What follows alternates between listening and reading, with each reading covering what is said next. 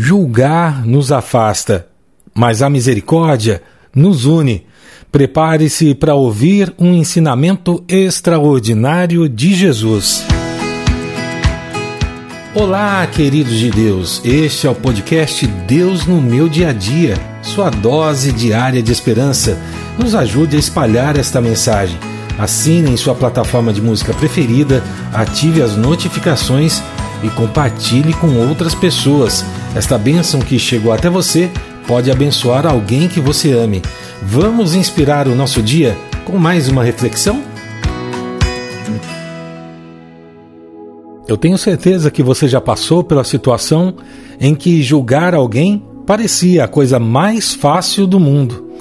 Assim como a história que vamos compartilhar hoje, às vezes aquilo que estamos envolvidos e o desejo de apontar e julgar alguém são quase irresistíveis.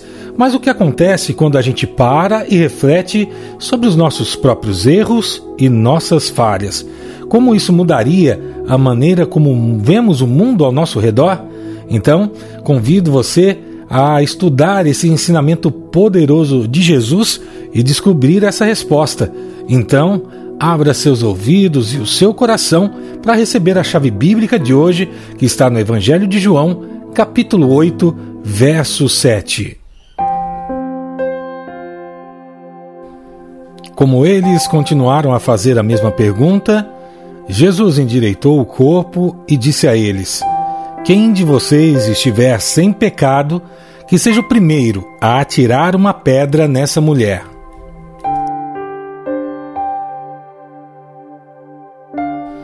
Minha irmã, meu irmão, que a paz do nosso Deus esteja com você em mais um dia abençoado, em mais um dia que nós compartilhamos a palavra e a oração e que vamos falar do Evangelho de João em um versículo de uma história muito importante daquilo que Jesus ensinou, que temos um ensinamento extraordinário e que revela o quão maravilhosa é a misericórdia.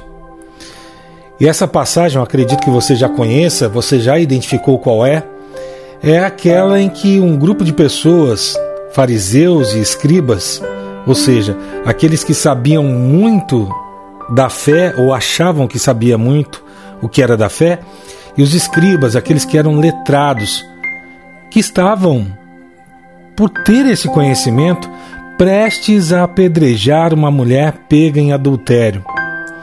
Mas, na verdade, eles não estavam interessados na lei de Moisés ou na vida daquela mulher.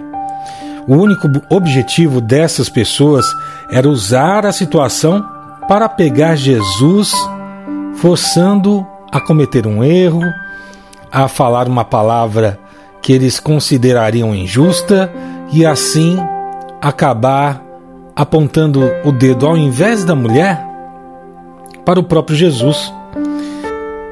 Eles pensaram que se Jesus perdoasse a mulher, ele estaria indo contra a lei de Moisés, que dizia que quem cometesse adultério deveria morrer. Mas se ele a condenasse, ele estaria usurpando, estaria fazendo algo além do que ele podia, porque o poder de vida ou morte era das autoridades romanas. Ou seja, nenhum judeu poderia aplicar a pena de morte.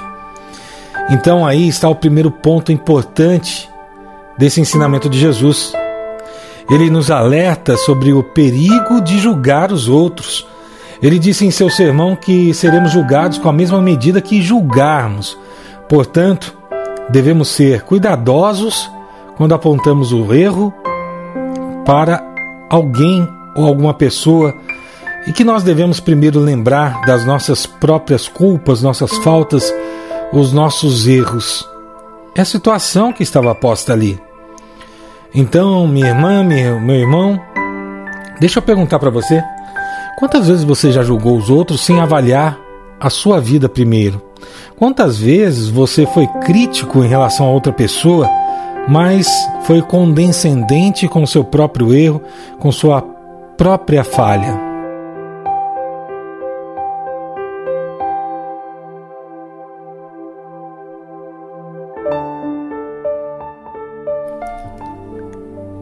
É, meu irmão, minha irmã, é onde a sabedoria de Jesus entra em ação e também onde a misericórdia se faz presente.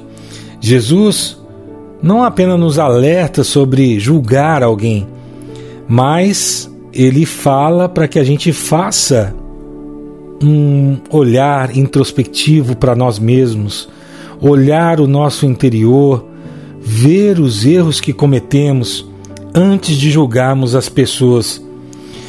Olha, ele conhecia o pecado de todos os homens que estavam ali, poderia ter exposto aquelas pessoas publicamente. Mas aí o que, que ele fez? Ele se abaixou, escreveu no chão, provocando o silêncio e a reflexão daquelas pessoas. E aí, com aquele olhar misericordioso, olhou para todas aquelas pessoas e disse: Quem dentre vocês estivesse em pecado, seja o primeiro a tirar a pedra nessa mulher. E aí ele revela que os acusadores não eram inocentes, ninguém era inocente, também tinham pecados escondidos na sua vida, sabe? Escondendo algumas situações. E muita gente assim aponta o erro do outro, mas tem aquele pecado. E não é coisa de gente que não tem coração, não. Às vezes a gente se esquece, talvez não por maldade, mas por aquele desejo, pelo prazer de julgar o outro. E não é exclusivo daquelas pessoas. É comum a mim, a você, no trabalho, em casa, na escola.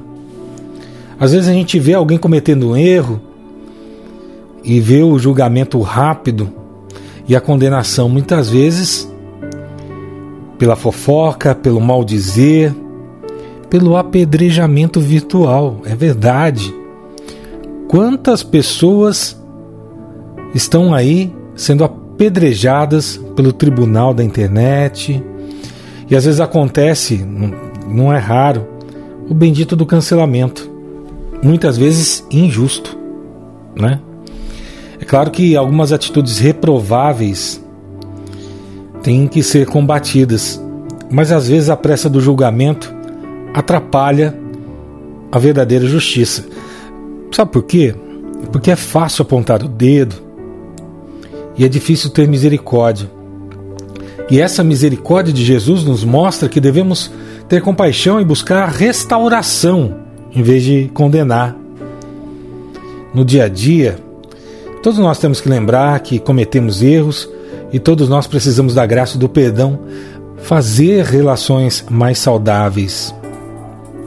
É claro que no mundo perverso de hoje a gente vê tantos abusos, tantas situações que merecem o julgamento correto, julgamento justo de erros que são cometidos e que não devem ser tolerados. Mas o caminho do perdão também tem que ser oferecido para que a gente possa viver em um ambiente muito melhor, para que a gente possa viver em um ambiente muito mais saudável. E para que a gente possa se espelhar em Jesus, ter essa misericórdia de Jesus, é claro que a gente deve se aproximar do Pai, como Jesus era próximo do Pai. E não há lugar melhor do que se aproximar do Pai, entregando nosso coração em oração. E eu convido você a parar por um instante, fechar os seus olhos, acalmar o seu coração. Vamos conversar com Deus?